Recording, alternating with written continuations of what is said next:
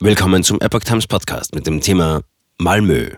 Zwei Frauen bei Schulangriff in Schweden getötet. Ein Artikel von Epoch Times vom 22. März 2022. Zwei an einem Gymnasium angestellte Frauen sind in Malmö bei einer Gewalttat in ihrer Schule ums Leben gekommen. Ein 18 Jahre alter Schüler steht unter Mordverdacht.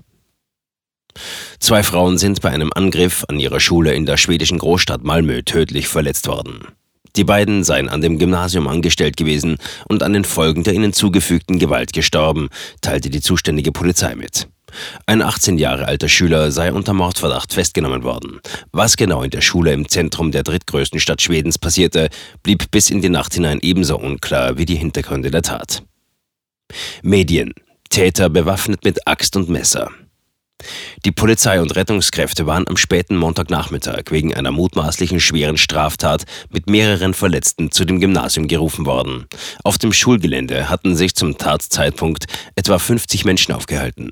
Berichten zufolge hatten einige Schüler unter anderem für ein Musical oder Theaterstück an der Schule geprobt. Zwei Verletzte, offenbar die beiden Frauen, kamen nach der Gewalttat ins Krankenhaus. Ob es sich bei ihnen um Lehrerinnen oder andere Mitarbeiterinnen der Schule handelte, ging aus den Polizeiangaben nicht hervor. Sie waren demnach jeweils zwischen 50 und 60 Jahre alt. Am Abend meldete die Polizei die Situation unter Kontrolle und eine Person festgenommen zu haben. Stunden später gab sie den Tod der beiden Frauen bekannt. Nach Informationen der Zeitung Afton Bladet waren sie mit einer Axt und einem Messer angegriffen worden. Die Polizei geht davon aus, dass der Täter alleine gehandelt habe.